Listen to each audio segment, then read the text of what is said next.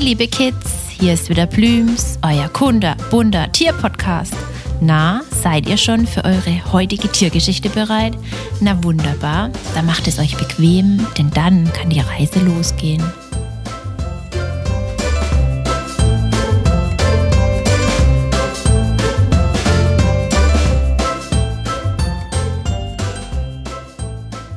Jetzt hatten wir es letzte Woche über die Unterscheidung der verschiedenen Ratten und Mäuse, doch Blüms hat euch noch gar nichts über die Hausmaus erzählt. Mittlerweile seid ihr bestimmt schon richtige Profis, wenn es um das Beobachten von Tieren draußen geht und dass man sehr genau hinschauen muss, zu welcher Art der kleine Knirps eigentlich gehört. Und oft kann man sich auch nicht auf den Namen verlassen, wie wir zum Beispiel ja schon bei der Haselmaus gelernt haben, die einfach mal gar keine Maus ist. Wisst ihr noch, zu welcher Familie sie gehört hat? Nein? Dann hört doch einfach nochmal in die Folge rein und schaut, ob ihr noch draufkommt. Aber jetzt zurück zu unserem heutigen Tier, die Hausmaus. Die Hausmaus ist auch einer unserer Kulturfolger. Auch sie lebt sehr gerne in der Nähe von uns Menschen. Denn hier kommt man gut an eine Unterkunft und hat das entsprechende Essensbuffet ohne lange zu suchen direkt vor der Haustür. Am liebsten fressen sie Pflanzen wie heruntergefallene Samen, Wurzeln oder Nüsse. Doch auch Insekten können hin und wieder auf ihrem Speiseplan stehen. Am liebsten leben sie in der Nähe der Menschen, in dunklen Ecken, in Lagerräumen wie Keller, wo die Vorräte direkt neben ihnen auf dem Regal gelagert werden. Und wenn dann noch einige Lumpen oder Stoffe in der Nähe sind, mit denen man super ein kuscheliges Nest bauen kann, ist der Lieblingsplatz der Hausmaus schnell gefunden. Hausmäuse, die nicht in der Nähe von uns Menschen leben, leben meistens in Steppengebieten, Feldern oder ähnlichem.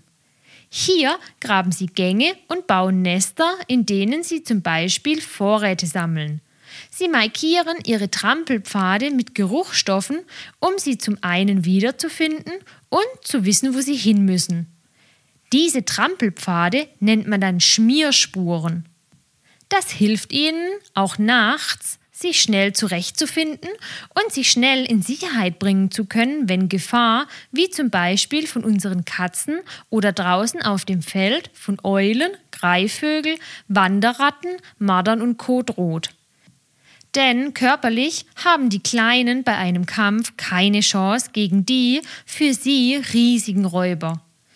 Die Hausmäuse werden nämlich nur circa 7 bis 11 cm lang und haben einen Schwanz, der etwa genauso lange ist. Er hat auch sehr wenig Haare und man sieht richtige Ringe, die den Schwanz hochgehen. Das sind sogenannte Schuppenringe. Man sieht es auch mal bei anderen Tieren. Der restliche Körper hat mausgraues bis braungraues Fell, welches auf der Unterseite auch etwas heller ist. Man sieht deutlich die Grenze zwischen dem dunkleren Rückenfell und dem hellen Fell am Bauch. Das ist auch eines der Merkmale, an dem man sie sehr gut von der Waldmaus unterscheiden kann. Aber dazu erfahrt ihr in einer anderen Folge über die Waldmäuse mehr. Außerdem hat die Hausmaus eine kleine Kerbe in der Rückseite ihrer oberen Schneidezähne, welche wir normalerweise nicht zu Besicht bekommen. Die Hausmäuse sind, genau wie die Wanderratten, vermutlich die am besten erforschten Tiere. Leider hat das keinen sehr schönen Grund, warum wir so viel über sie wissen. Denn so wie die Wanderratte die Vorfahren unserer Farbratten sind, sind die Hausmäuse es von unseren Farbmäusen bzw. der weißen Labormäuse. Und diese werden, wie die Farbratten, bei uns als Haustiere gehalten und das sehr oft leider nicht artgerecht, werden als Futtertiere für Räuber gezüchtet oder es werden an ihnen in den Laboren Versuche gemacht und Dinge getestet, bevor diese für uns Menschen in den Laden zum Einkaufen kommen. Die Tiere sterben leider oft bei den Versuchen. Die Hausmäuse haben ein tolles Sozialverhalten. Sie verständigen sich untereinander durch Betasten, schnüffeln sich ab und können mit Ultraschalllauten miteinander sprechen. Schon die ganz Kleinen rufen so nach ihrer Mama. Wisst ihr, was Ultraschaulaute sind? Ihr wisst doch, dass es ganz hohe Töne und ganz tiefe Töne gibt. Und ihr könnt es euch jetzt so vorstellen, dass die Töne, die die Mäuse machen, so hoch sind, dass die Ohren von uns Menschen diese Töne gar nicht mehr hören können. Somit ist es für uns ganz still. Wobei, wenn wir ganz genau hinhören, können wir vielleicht das Knacken der Lippen der Babymäuse hören, die sie machen, wenn sie die Töne für ihre Mama rufen, die für uns natürlich verborgen bleiben. Ist das nicht toll? Und die Männchen können sogar richtige Melodien rufen, ähnlich wie unsere Singvögel, wenn sie auf der Suche nach einer netten Dame sind. In einem ihrer Nester bringen die Mäusemamas bis zu achtmal im Jahr Babys zur Welt. Und die Kleinen sind bei der Geburt blind und nackt und bleiben für die nächsten paar Wochen im sicheren Nest. Wisst ihr noch, wie man diese Kleinen dann nennt?